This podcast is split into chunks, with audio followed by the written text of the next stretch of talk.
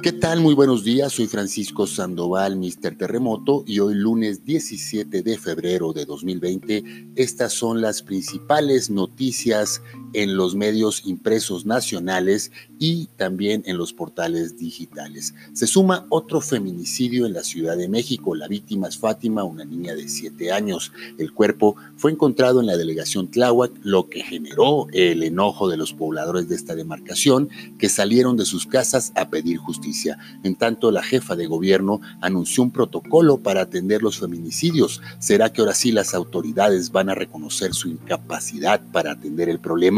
También el Comité de Padres de los 43 que realizaban un bloqueo carretero en Chiapas fueron blanco de un ataque por parte de policías de esa entidad.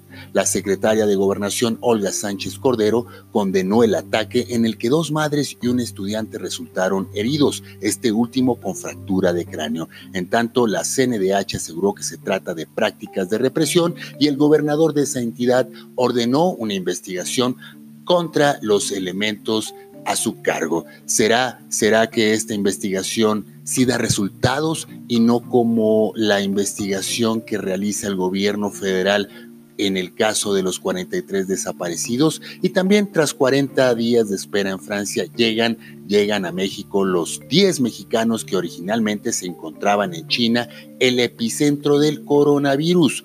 Todos están sanos y salvos.